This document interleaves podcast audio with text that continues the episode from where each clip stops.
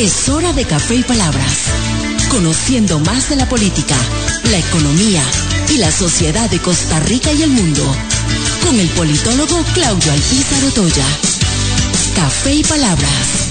En Radio Actual 107.1 FM. Porque la política sí importa.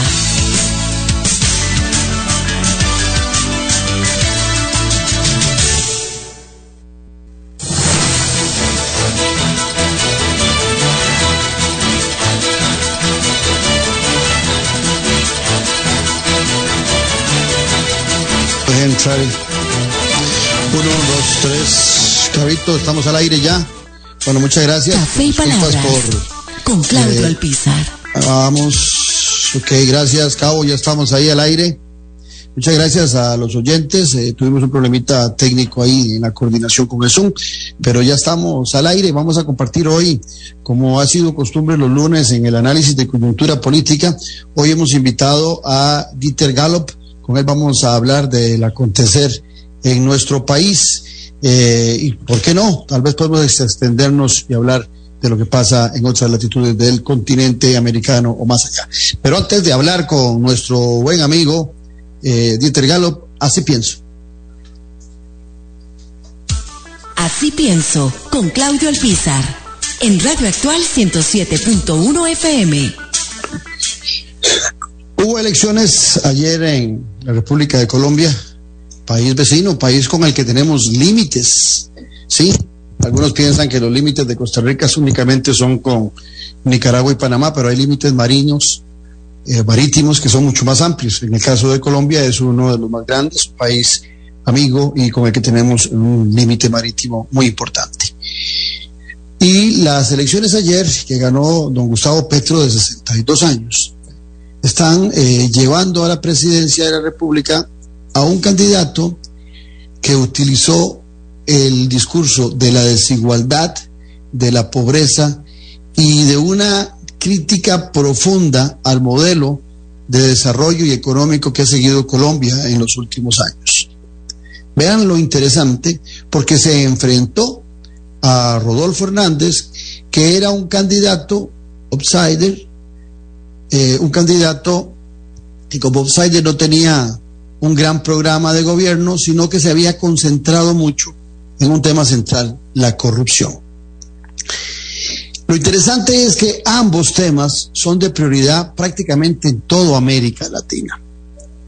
Por un lado, un modelo de desarrollo economicista que no ha dado los resultados en América Latina desde hace muchas décadas, con muchas oportunidades de quienes han gobernado con esa perspectiva y con esa visión de ese modelo de desarrollo y ese modelo economicista de poca solidaridad.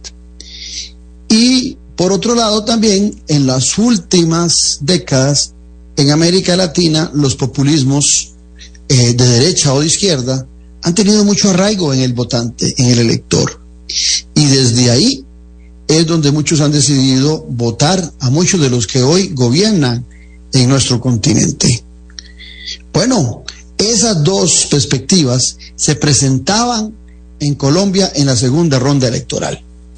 Repito, un candidato, Gustavo Petro, de izquierda, que criticaba el modelo de desarrollo de derecha que por décadas ha tenido oportunidad en Colombia y que no ha dado los resultados de disminución de la pobreza y de solidaridad, de bien común y de disminución de la desigualdad en ese país. Y el otro, que con mucha fuerza atacaba otro tema fundamental en Colombia, la corrupción. Bueno, pues ganó quien le prometió a Colombia modificar el modelo de desarrollo en busca de mayor equidad y solidaridad. Empieza su gestión y tendremos que dar tiempo para ver los resultados. El discurso de Gustavo Petro es un discurso bien elaborado, con fundamento. Es un tipo que ha estado en la política, que se enfrentó a uno que no era político y que cuando eh, aglutina sus ideas, Gustavo Petro, eh, genera empatía con muchos sectores sociales. Tiene el astre de haber sido guerrillero, de haber tenido relaciones poco atractivas con muchas de la guerrilla en Colombia y eh, tendremos que verlo, pues ya se vio en Colombia como gobernador en algún momento y como senador, tendremos que verlo ahora como presidente en ese país. No podemos adelantar criterio. Si llama la atención de que en la elección pasada, queriendo hacer un, eh, algo comparativo, en Costa Rica tuvimos en la final a un candidato que hoy es presidente de la República que tenía como tema principal la corrupción. Y se enfrentó a un candidato, el candidato de Liberación Nacional, que nunca pudo asumir el discurso de la crítica, y refiero a José María Figueres, al modelo de desarrollo, ni tampoco a la desigualdad y a la pobreza generar empatía.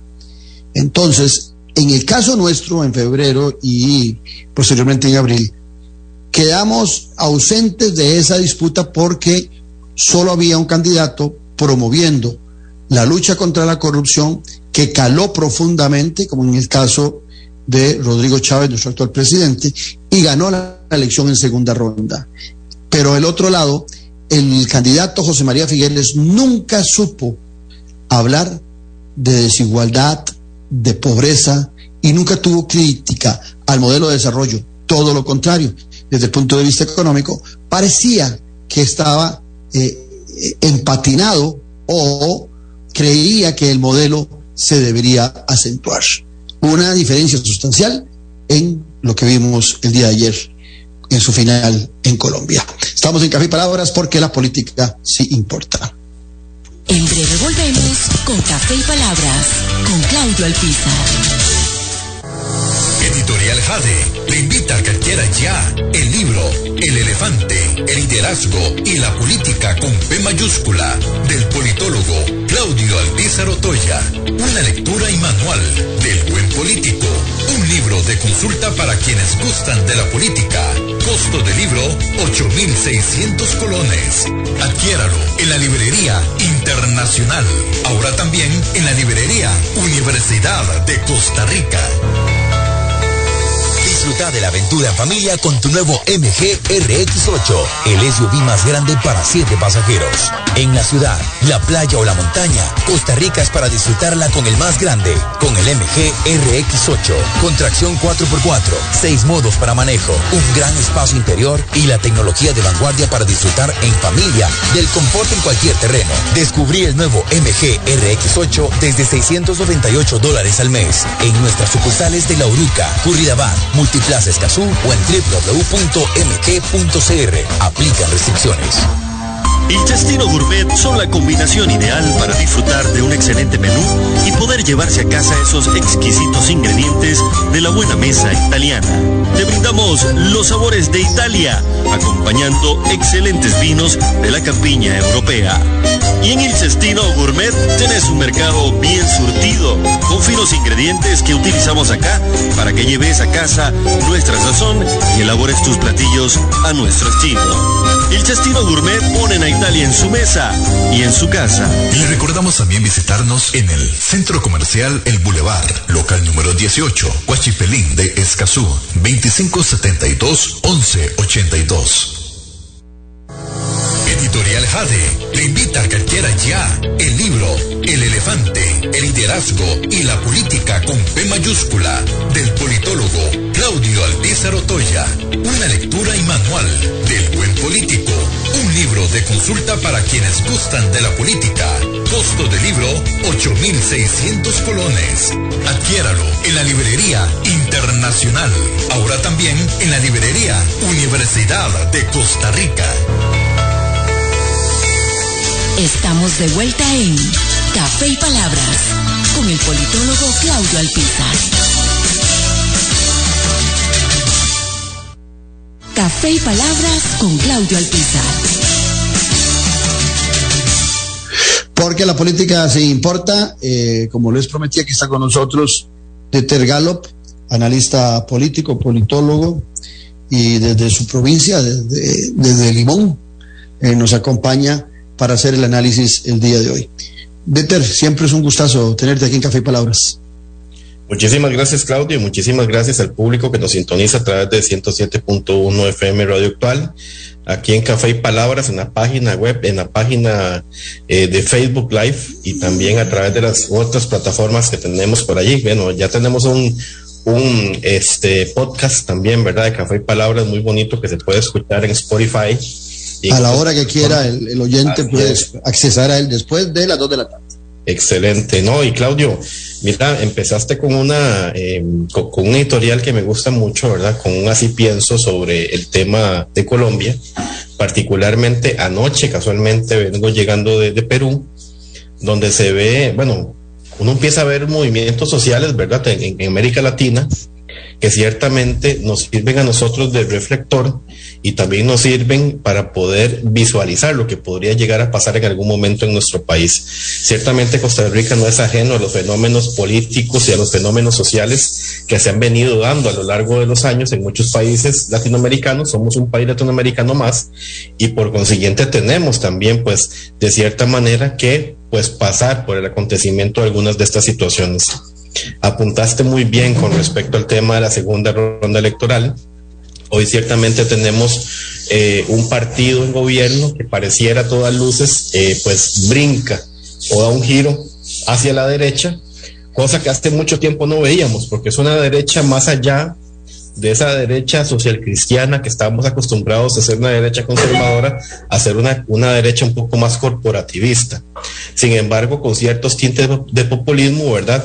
Y esperamos de que este tipo de situaciones pues de alguna manera lleguen a, a, buscar soluciones reales para nuestro país. Ciertamente cuando hablamos de populismo, hablamos de derecha, hablamos de algunos movimientos corporativistas y todo, se sataniza. Pero tenemos que ver la evolución, ¿verdad?, de las decisiones que se han venido tomando a través de, de estas semanas en gobierno. Tenemos que dar el tiempo que sea necesario para poder eh, generar tal vez algunos eh, elementos más de juicio y de valoración pero ciertamente creo que eh, nosotros no escapamos a la realidad que escapan los países latinoamericanos en cuanto al tema de, la elección de los gobiernos y también en cuanto al tema de la desigualdad social. Eh, yo te hacía la mención de, bueno, el caso particular de Perú, en el caso de Caracas, Venezuela, bueno, yo estoy en, ambos lados y pude ver las dos caras de la moneda. Normalmente Perú siempre ha sido muy de derecha eh, Venezuela, pues ya tenemos más de 20 años de, de, ver que es un país netamente de izquierda, ver esas dos caras de la moneda, no se ve gran diferencia entre uno y otro. Y ahí es donde vemos que realmente los extremos ideológicos necesariamente no son la respuesta, ¿verdad? Para poder eh, ir solventando muchos problemas de desigualdad y de movilidad social. Y entonces yo creo que diste en el traste con un tema de que creo que la vulnerabilidad hace esos sectores vulnerables se unan de una manera colectiva muy fuerte y terminen eligiendo, ¿verdad?, alguno de estos extremos, como sucedió en Colombia y como nos sucedió a nosotros también en algún momento. Interesante eh, el tema y, y que dicha que, que coincide con, con, el programa de hoy para poderlo desarrollar. Nosotros, tanto vos como yo, somos analistas y eso es lo que tiene que entender eh, quien nos está escuchando. Estamos analizando eh, lo que estamos viendo eh, sobre la base de información que manejamos cercana a quienes gobiernan y cercana a los diferentes sectores políticos de nuestro país y también analizando las acciones que se ejecutan. Eh, nosotros no estamos en gobierno, entonces a veces la gente tiende a, a confundir lo que nosotros hacemos con lo que le corresponde hacer a quienes están gobernando. Pero en ese marco de, de esta referencia que acabo de hacer, eh, yo, yo, decía, eh, Dieter, en, en, el editorial de Café y Palabras, que es curioso que se enfrentan eh, dos partidos que no son tradicionales en esta final en Colombia. las dos son prácticamente agrupaciones de otras de otros partidos, de otros movimientos. Algo similar a lo que pasó hace cuatro años cuando se enfrentaron los, dos Alvarados con un partido emergente que no era tradicional como el PAC y otro es similar. Uno que decía ser de izquierda y uno que decía ser derecho. Después nos dimos cuenta que el gobierno de Carlos Alvarado seguía la misma línea de gobiernos anteriores, no, había mayor diferencia. Y en esta, en esta segunda ronda que acaba de pasar, eh, el equipo y el presidente Rodrigo Chávez supieron tener una muy buena lectura sobre la molestia que se seguía en crecimiento sobre eh, el tema de la corrupción. Y sobre esa base se sustentó. Le tocó enfrentar a un partido que se le han pegado todos los males de la corrupción, teniendo gente muy buena, pero donde los que más resaltan son aquellos que se han, que se han visto envueltos en tema de corrupción. Y ese partido, Liberación Nacional, nunca tuvo un discurso crítico sobre el modelo de desarrollo que tanta desigualdad, hoy Costa Rica tiene una desigualdad, si mal no recuerdo, de 5.3, que es una de las más altas de América Latina. Costa Rica tiene una pobreza que ronda eh, el, un cuarto de, de, la población, casi rozando el 25, rozando ca, uh -huh. no, casi estamos rozando el 25%, andamos como un 23 y resto, casi el 25%, casi un cuarto de eso. Y somos un país caro, eh, con salarios eh, decrecientes, pero eso no lo supo plantear eh, el candidato en aquel momento, José María Figueres, sino que representaba mucho el establishment. En el caso de Colombia, no, ninguno de los dos representaba el establishment y se, y se enfrentó desigualdad con corrupción y ganó desigualdad en Colombia, entre los dos. ¿Qué análisis podríamos hacer nosotros en el caso particular, no, solo, no de Colombia, sino de Costa Rica, donde teniendo una desigualdad galopante, donde teniendo un crecimiento de la población, ese no es tema en las campañas electorales, o por lo menos a la fecha no es de la atención del ciudadano que está padeciendo en muchos estratos esas desigualdades y ese aumento de la pobreza. Yo creo, Claudio, que eso tiene que empezar primero por las estructuras partidarias mismas para poder generar un discurso que sea más congruente con las bases y más congruente también con el modelo de desarrollo que desean plantearle al país desde un eventual gobierno. Y esto empieza mucho desde las mismas eh, congresos, desde los mismos congresos ideológicos que no han estado presentes, particularmente en el Partido Liberación Nacional desde hace mucho tiempo.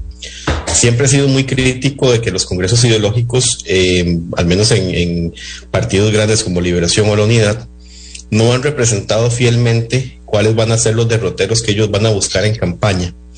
Y pareciera que eh, hay estructuras que jalan para un lado y otras estructuras que jalan para el otro, que evidentemente hacen de que no exista una coherencia en los discursos.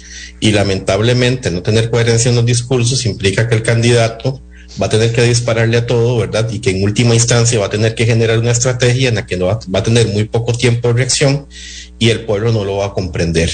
Bien lo dijiste ahorita, corrupción versus eh, un modelo de desarrollo que sea eh, un poco más inclusivo para la población. Y ojo, inclusivo en temas socioeconómicos, no esa inclusividad que nos han venido vendiendo, ¿verdad? De, de temas de libertad sexual necesariamente. Entonces yo creo que empieza primero por, por el discurso que tiene que generar el partido a través de los, de, de los eh, congresos ideológicos y particularmente a través de los ejes de campaña creo que hizo mucho daño también en Liberación Nacional el haber cambiado eh, su jefe de campaña en segunda ronda.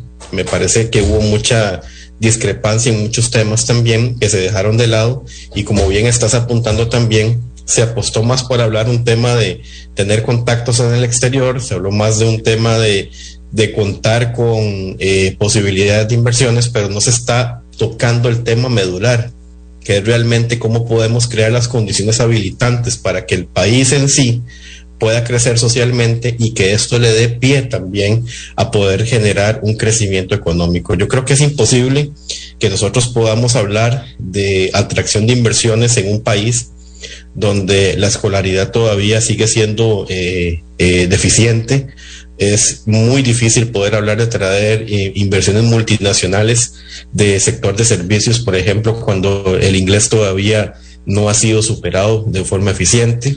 En zonas como Limón o como Guanacaste, donde no tenemos acueductos que podamos llevar eh, agua eficientemente a ciertas poblaciones y es imposible poder generar industria, manufactura o agricultura sin poder tener acueductos, sin poder tener agua, porque sin agua definitivamente no hay ningún tipo de desarrollo. Y también este, creo que hay un tema muy importante, que es un tema en el que yo he venido haciendo mucha mención en otros espacios, es el de la explotación de los recursos del subsuelo. Yo creo que es momento de que empecemos a hablar de la explotación de los recursos del subsuelo de una manera eficiente, racional y ambientalmente amigable que le permita al país poder tener fuentes nuevas de ingresos. Yo creo que también no solo se trata de que tenemos salarios que se han estancado, que se han congelado, tenemos ya ahora un problema también de la inflación, que es el impuesto más injusto que existe para, para las personas en estado de pobreza, sino que también tenemos una alta carga impositiva en este país y una alta carga de, de, de, cargas sociales que definitivamente hace de que se encarezca completamente nuestro, eh, nuestra calidad de vida, nuestro, nuestro estilo de vida y que también implica de que el empresario a la hora de poder plantearse la idea de, establecer negocios, repiense si Costa Rica es el destino idóneo, porque hay otros espacios donde sí es mucho más barato y pueden tener una mano de obra incluso superior. Eh, Dieter Gallop, que nos acompaña el día de hoy, analista político. Eh, aquí leía al buen oyente que siempre nos premia con su audiencia, José Luis Alfaro Soto, donde dice que eh, el tema de, la pobreza fue recurrente, el desempleo y la seguridad, y que por eso Rodrigo Chávez eh, cambió y no utilizó ese y, por eso ganó. Eh, estoy en total desacuerdo con José Luis Alfaro Soto, porque el tema de la corrupción lo usó Luis Guillermo Solís, lo usó Carlos Alvarado y lo usó el Partido Progreso Social Democrático, representado por, por don Rodrigo Chávez. En los tres casos eh, dio resultado, eh, calaba hondamente en la mente de los ciudadanos en vista de lo que se había padecido con partidos como la Unidad, con partidos como Liberación Nacional, donde habían figuras altamente cuestionadas. Entonces el tema de la corrupción era, fue, fue clave en esos tres, eh, en esas tres campañas. Lo que pasa es que en el caso particular de la elección pasada, a diferencia de las anteriores, eh, no hay una crítica sustancial al modelo de desarrollo. Lo que sí lo noté yo profundamente en el caso de Petro y también en la elección en México cuando fue electo López Obrador. Aquí Dieter vos como estudioso, pero para algunos oyentes, eh, viene el comentario siguiente. Aquí hay un error eh, permanente de satanizar a todas las izquierdas. O sea, aquí o, o, usted es de izquierda o es de derecha, cuando hay crisis intermedio.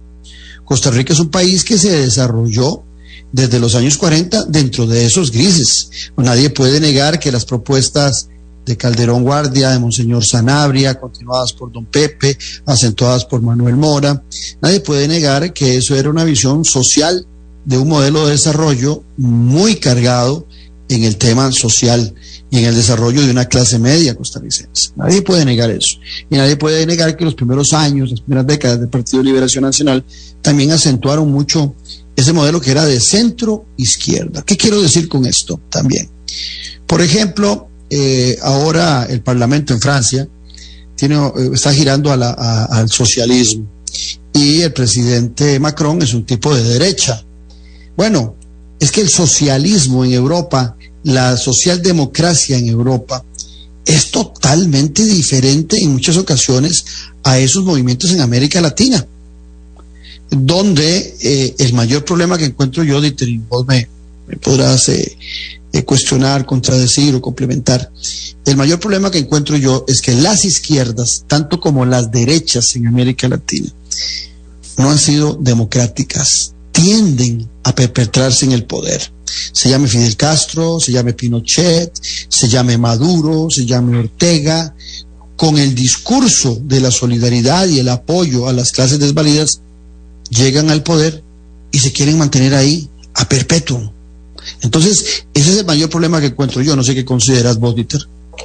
Mira, yo creo que aquí la pregunta que tenemos que hacernos es realmente qué es lo que busca la izquierda latinoamericana y cómo funciona la, izquierda latinoamericana, porque evidentemente la izquierda latinoamericana, cuando hablamos de, los inicios de, la izquierda acá en estas zonas del mundo, ciertamente se hablaba de, revolución intelectual, de revolución artística, de revolución didáctica, se hablaba de revolución política, pero se hablaba desde el punto de vista del reformismo completo.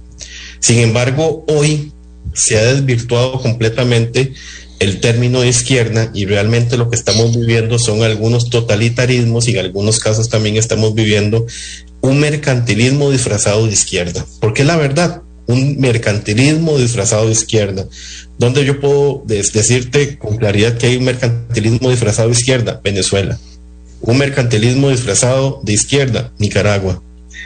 Porque hay países que son todavía más derechos, más mercantilistas que los mismos países de derecha o los países capitalistas que cualquier, estando en la izquierda, por lo menos gobernados por la pseudo izquierda.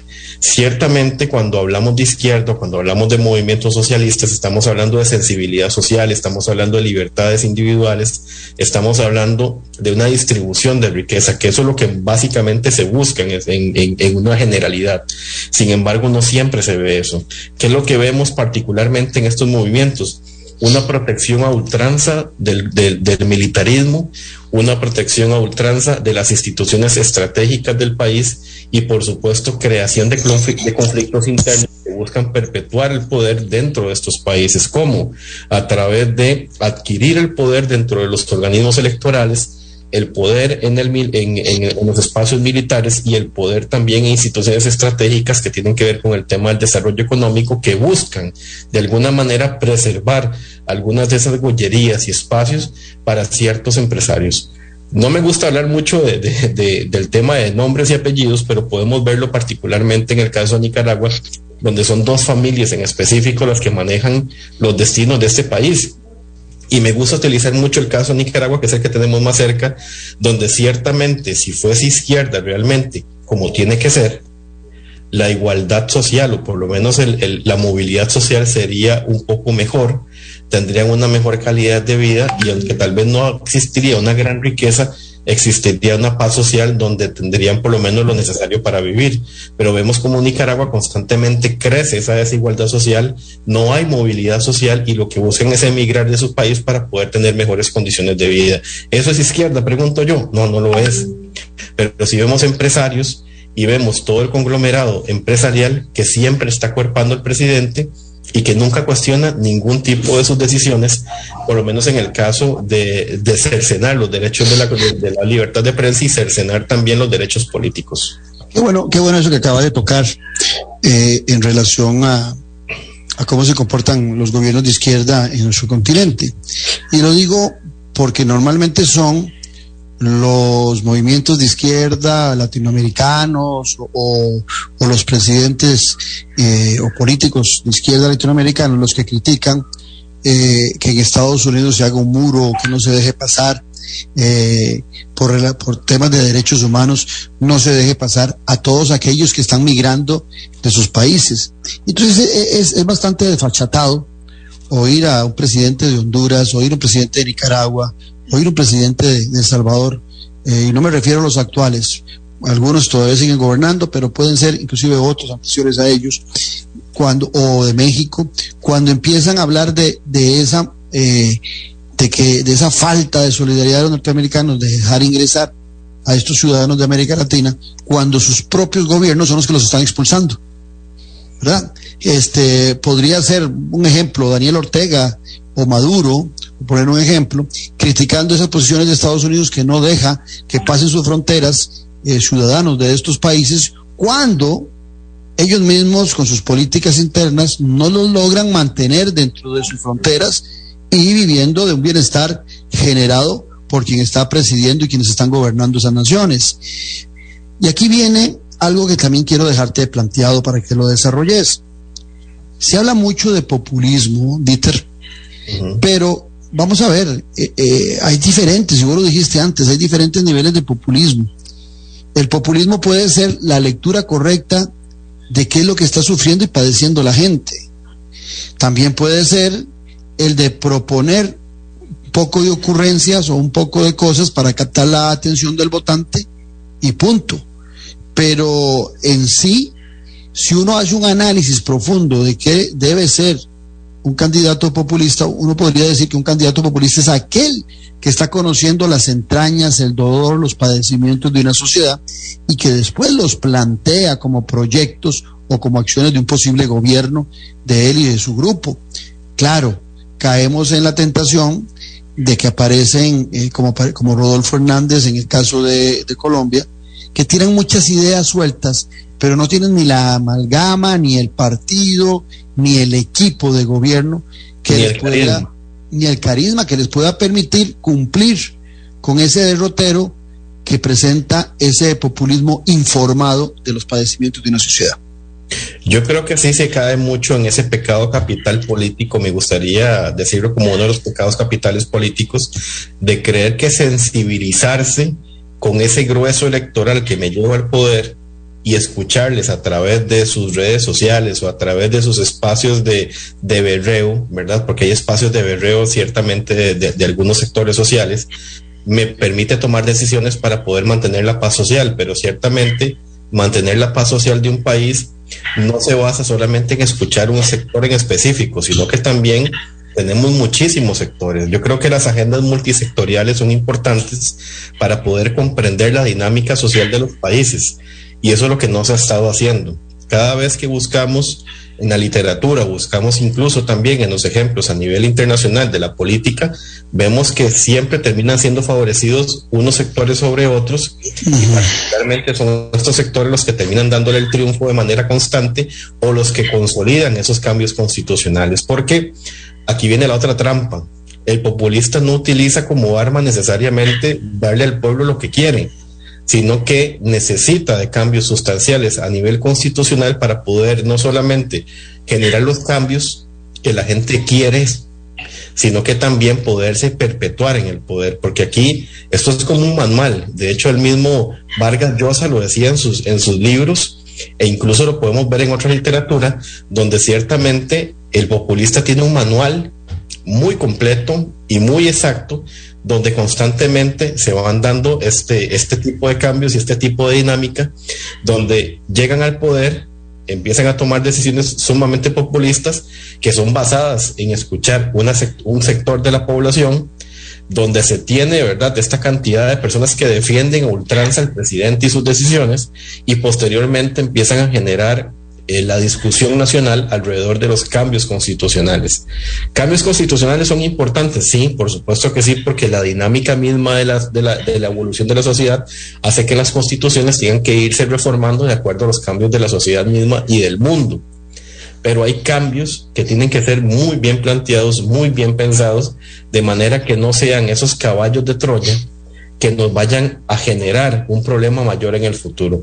Yo veo con mucho recelo, eh, particularmente el tema de los cambios constitucionales que quieren plantearse eh, en Costa Rica a partir de lo de las pensiones de lujo, que al final no necesariamente es pensión de lujo.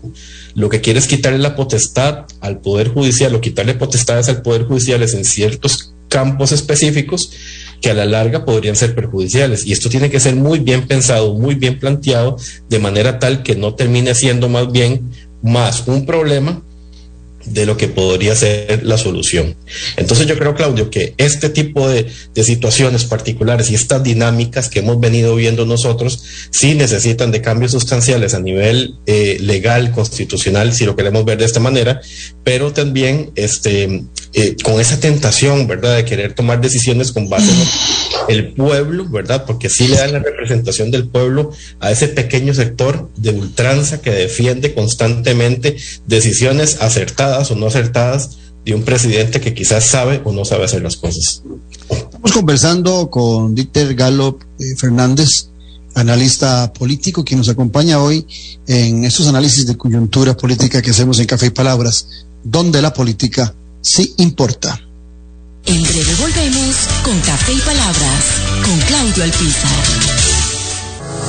Editorial Jade le invita a que adquiera ya el libro El elefante, el liderazgo y la política con P mayúscula del politólogo Claudio Alpizar Otoya. Una lectura y manual del buen político. Libro de consulta para quienes gustan de la política. Costo del libro 8,600 colones. Adquiéralo en la librería internacional. Ahora también en la librería Universidad de Costa Rica. sociopolítica. El lenguaje sencillo y directo. Noche sin tregua. Ahora, Portica Visión. Infórmese y entreténgase de la política con P mayúscula. La democracia se sustenta en la buena política y en un ciudadano bien informado. Noche sin tregua. Escucha a Claudio Alpizar y sus invitados los domingos a las 8 de la noche. Ahora, por Tica Visión. Puedes seguirnos en vivo por medio de Facebook y en nuestro canal de YouTube. Noche sin tregua. Ahora, por Tica Visión. Editorial Jade le invita a que adquiera ya el libro El elefante, el liderazgo y la política con P mayúscula del politólogo Claudio Alpizar Otoya. Una lectura y manual del buen político. Un libro de consulta para quienes gustan de la política. Costo del libro 8,600 colones. Adquiéralo en la librería internacional. Ahora también en la librería Universidad de Costa Rica. Disfruta de la aventura en familia con tu nuevo MG RX8, el SUV más grande para siete pasajeros. En la ciudad, la playa o la montaña, Costa Rica es para disfrutarla con el más grande, con el MG RX8, con tracción 4x4, seis modos para manejo, un gran espacio interior y la tecnología de vanguardia para disfrutar en familia del confort en cualquier terreno. Descubrí el nuevo MG RX8 desde 698 dólares al mes en nuestras sucursales de La Uruca, Curridabat, Multiplaza Escazú o en www.mg.cr. Aplican restricciones. Estamos de vuelta en Café y Palabras con el politólogo Claudio Alpizar. Porque la política sí importa. A, a los gobiernos hay que darles tiempo, Dieter Gallup Fernández. Decir que un gobierno es bueno porque ha hecho algunas cositas en un mes eh, o en unas semanas es ser muy atrevido. De la misma forma que es ser muy atrevido que decir que un gobierno es malo en, un mes. Por eso se establece normalmente los tres meses, ¿verdad? Los 100 días, un poquito para analizar si el gobierno es eh, bueno, regular. Pero ahorita en cualquier gobierno de América Latina que esté iniciando y decir que con un mes, con cuatro o cinco cositas que son más eh, a veces eh, promovidas eh, por las ganas que por la, por la acción propia, eh, es, muy delicado. Entonces hay que darle tiempo a que se desarrollen. Israel Víquez Morales pone un comentario muy interesante aquí en redes. Dice, la izquierda y la derecha en Latinoamérica no se han preocupado por el desarrollo humano de sus habitantes. Súmele a ese caldo de cultivo una incipiente corrupción solapada. Yo creo que en este pequeño comentario de Israel se, se encierran muchas de las verdades que vivimos padeciendo.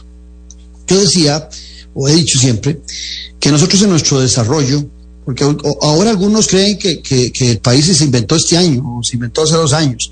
O sea, Costa Rica ha tenido, Costa Rica ha tenido una historia exitosa, de, de, de, y muchos, entre los que me incluyo, somos exitosos gracias a ese modelo de desarrollo que nos ayudaba o que nos ayudó a muchos a sacar nuestros proyectos y a nuestra familia adelante.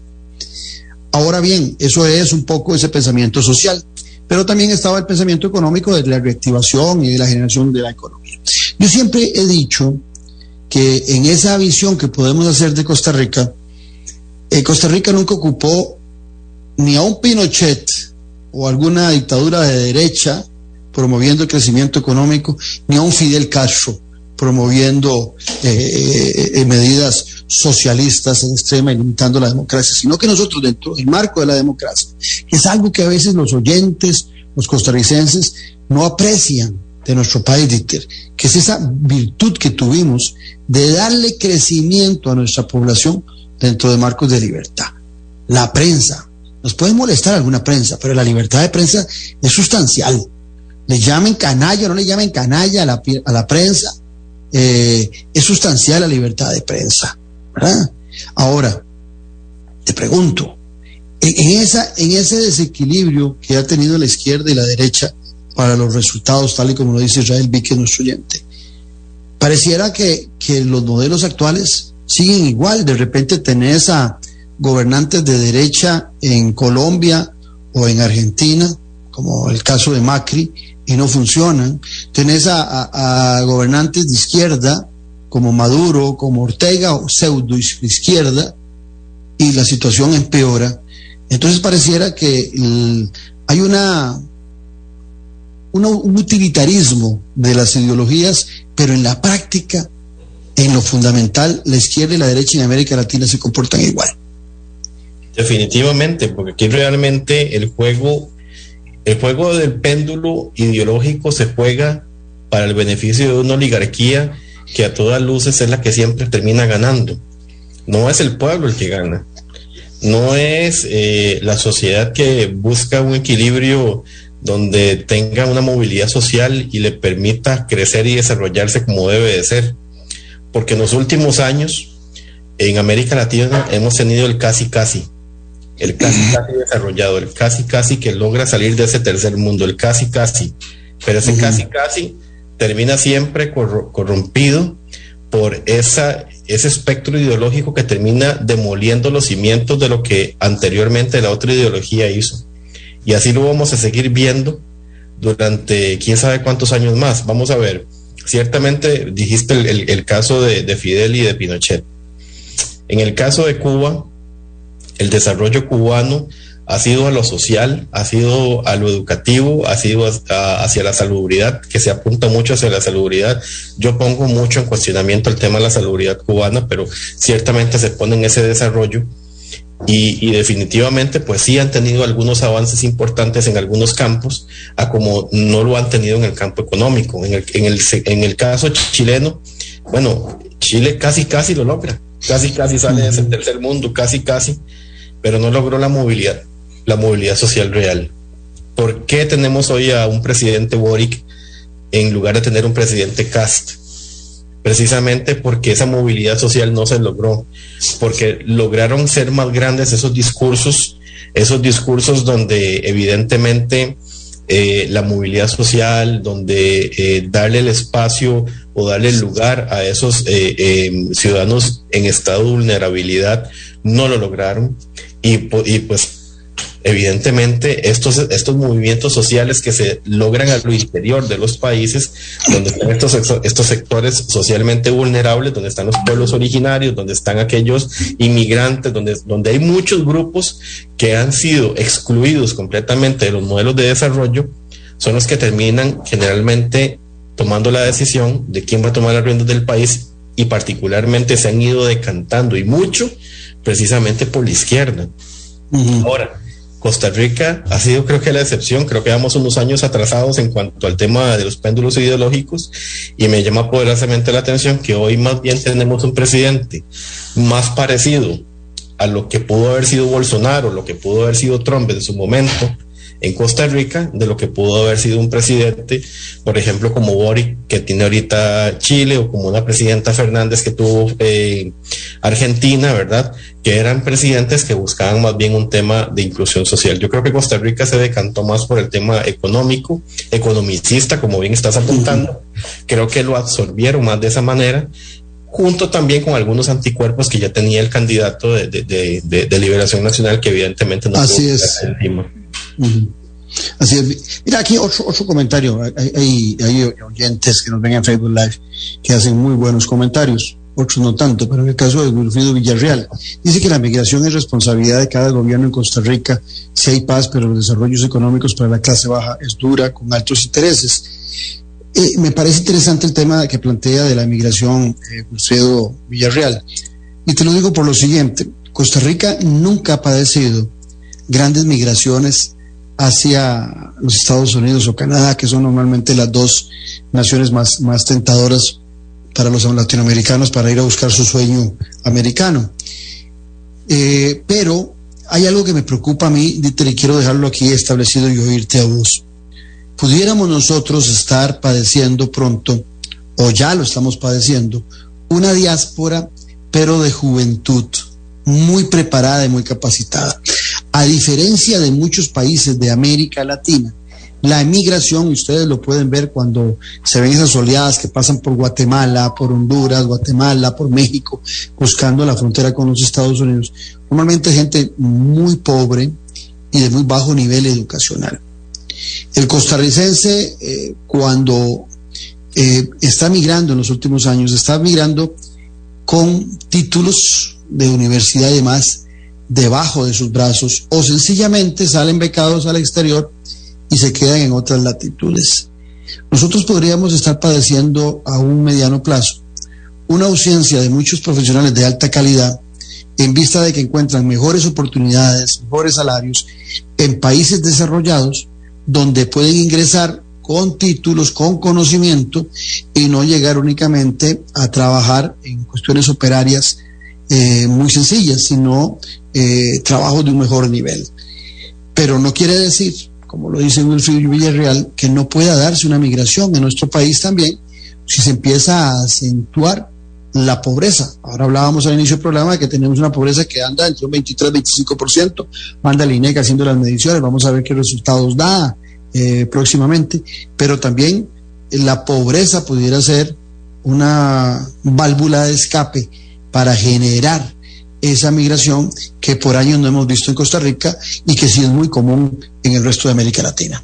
Verás que a mí me gustaría abordar ese tema de la diáspora de la juventud o de los potenciales eh, desde el punto de vista más bien a lo interno del país. Y te lo digo desde, desde aquí, desde una zona rural como lo Limón, donde particularmente mucha juventud lo que hace es que emigra directamente hacia la zona metropolitana en busca de mejores oportunidades. Y por supuesto que una vez estando allá, si tienen oportunidades de irse del país para poder mejorar sus condiciones de vida, por supuesto que lo van a hacer tomemos en consideración que eh, pues la generación que ahorita creo que es la más grande, la generación de costarricenses que básicamente andan por ahí por los millennials, son generaciones que buscan más bien comodidades como o no tener hijos o tener muy pocos hijos, tener hogares alquilados, no amarrarse en un lugar en específico, eh, tener trabajo meramente en el sector de servicios particularmente que les permite desplazarse más fácilmente y por supuesto que tener un, una calidad y un estilo de vida, ¿verdad? Pues superior al que, al que les a, la, generación que la antecedía. Y por supuesto que esta diáspora de juventud, de, como le llamo fuga de cerebros, que creo que es el, el término que más se utiliza, se da mucho en las zonas rurales, no solamente en la zona norte del país, sino que en la zona del Caribe, en la zona de Punta Arenas también, en la zona sur-sur. Muchas personas lo que hacen es que se van hacia el centro del país precisamente por eso la explosión demográfica que tenemos en este momento en el centro del país. Y por supuesto que esto hace que en las zonas costeras siga habiendo ese mayor rezago en cuanto al desarrollo precisamente ¿por qué? porque todas estas personas que pudieron en algún momento haber emprendido pudieron haber tenido alguna posibilidad de desarrollar profesionalmente su comunidad pues tienen que hacerlo de otro espacio porque precisamente no hay espacio, no hay oportunidades y por supuesto que ahí es donde empezamos a tener estos problemas. Y sí, sí coincido que en algún momento va a pasar. Nosotros como costarricenses siempre hemos estado en el ojo de muchas empresas de, de otros países, incluso hay países como en este caso Nueva Zelanda, como Australia, como Canadá, que buscan talentos de otros países precisamente para poder poblar zonas en este momento pues no, no, no, tienen la cantidad de, habitantes suficientemente grandes para, para poderlos desarrollar y ofrecen condiciones y ofrecen también una serie de beneficios importantes para las personas que los vayan a habitar que aquí nosotros no lo estamos haciendo. ¿Cómo podemos llegar y decirle a un joven que se acaba de recién graduar en alguna carrera importante, no sé, una ingeniería, que se quede en su comunidad para que pueda ayudar a desarrollarla si no le ofrecemos las condiciones para poder hacerlo? Las municipalidades, desgraciadamente, se han convertido más bien en guaridas de, corrupción. Más de que de corrupción, en guaridas también, exactamente, en guaridas de pegabanderas, porque eso es lo que tenemos ahorita, donde podríamos tener muchos profesionales trabajando en el desarrollo de las comunidades. Y eso no está sucediendo ahorita, se están yendo hacia el centro del país porque no hay posibilidades. ¿Qué terminan haciendo las municipalidades? Pues subcontratando a través de algunos procesos que son bastante cuestionables, ¿verdad? Profesionales de otras, de otras áreas que al final no le terminan dando la oportunidad a quienes están ahí para que puedan desarrollar su profesión. Pero ciertamente sí tenemos que visualizarlo desde ese punto de vista, ¿verdad? Que tal vez en, primer lugar o, en primera línea tener los, las municipalidades como oportunidades para profesionales y después de ahí crear condiciones habilitantes para que puedan irse desarrollando otro tipo de carreras y otro tipo de emprendimientos. Sí, eh, eh, como dicen algunos de los eh, quienes comparten nosotros en Facebook, hemos tenido por años el sueño del desarrollo en Costa Rica. Los que tenemos un poquito más de años, que somos de la década de los 60, recordaremos que por allá de los antes del, del 80, 80 y, sí, 82, cuando se hablaba de la posibilidad de que Costa Rica fuera el primer país desarrollado de América Latina, eh, no era un sueño de opio, parecía muy viable esa idea. Sin embargo, hoy seguimos manteniendo muchas posibilidades y tenemos un backup eh, histórico que nos permite todavía al presidente que llegue, porque se llame Carlos Alvarado, se llame Laura Chinchilla, Luis Guillermo Solís, se llame Rodrigo Chávez, todos los presidentes de América Latina desearían llegar a gobernar sus países, sea Petro, de Colombia, sea cualquier otro, eh, de cualquier otro país de América Latina, en las condiciones en que lo encuentran los presidentes costarricenses. Eh, y dentro del marco de, la institucionalidad y de la paciencia ciudadana, que también tiene un límite. Pero no hay la menor duda de que nosotros todavía tenemos esperanza de poder salir adelante, pero eso es un proceso también que no es de un gobierno, sino que son de varios gobiernos. Así como llegamos por allá de la década de principios de los 80 a creer que podíamos ser el, primer país desarrollado de América Latina. Lo creíamos porque se habían sucedido diferentes gobiernos de diferentes partidos políticos. Eh, de la misma forma, ahora requerimos esa continuidad, Dieter, para poder tener, eh, retomar el camino al éxito que nos distinguió en América Latina. Definitivamente, y eso tiene que ver mucho también con el replanteamiento de, de cuál es el país que queremos y cómo lo queremos desarrollar. Ciertamente somos un país pequeño y yo creo que por pequeño debe entenderse con una población que realmente no se ha movido mucho en los últimos años, pero que sí le permite a la institucionalidad que tenemos ser replanteada de manera que esté al servicio del ciudadano y no necesariamente nosotros como ciudadanos ser esclavos de una institucionalidad que básicamente nos está desangrando el bolsillo y que evidentemente... Es que diferente institucionalidad, burocracia, ¿verdad? eso hay que también entenderlo. Exactamente, eso hay que entenderlo porque digamos, la burocracia es una cosa y la institucionalidad es otra. Le debemos mucho a la institucionalidad de este país porque le debemos muchísimo, pero ciertamente ha crecido de, de tal forma, ¿verdad? Tú, en algunos casos hay una institucionalidad que tal vez ya no está funcionando de la forma adecuada, que tenemos que buscar o repensarla o empezar a aceitar un poco esos engranajes para que funcione de la mejor forma, pero siempre buscando que esté de eh, al servicio del ciudadano y no el ciudadano arrodillado, ¿verdad?, frente a una institucionalidad que a veces no responde a la necesidad de nosotros. Dieter, como siempre, un gusto compartir con vos eh, para disfrute eh, nuestro y de nuestros oyentes. Eh, gracias por tu, por tu compañía y por tus comentarios y prontamente estaremos disfrutando nuevamente de tu presencia aquí en Café Palabras. Muchísimas gracias, Claudio, y muchísimas gracias al público que nos sintoniza y también, bueno, todos los comentarios. Veo que tuvimos una excelente audiencia el día de hoy. Eh, Hasta ahorita pude, conectarme un momentito porque realmente la, la, conversación está muy rica, muy amena, pero sí esperamos de que sigan comentando, no importa si bueno, comentarios, Yo normalmente los comentarios que leo son de las personas eh, que dan su nombre y no los troles, se, se, esconden, no, no tienen la valentía, hablan de, mucho, pero son muy cobardillos, no dan la cara. Entonces, por ejemplo, en el caso, en el caso de Israel, en el caso de muchos de los que escriben ahí, que sí son personas este, con, su imagen y con un verdadero perfil, pues les damos la consideración del caso. Bueno, muchas gracias. Los esperamos mañana al ser las 9 aquí en Café y Palabras, porque la política sí importa. Esto fue Café y Palabras, porque la política sí importa, con el politólogo Claudio Alpizar Otoya. Escuche Café y Palabras de lunes a viernes a las 9 de la mañana por actual 107.1 FM. Café y Palabras.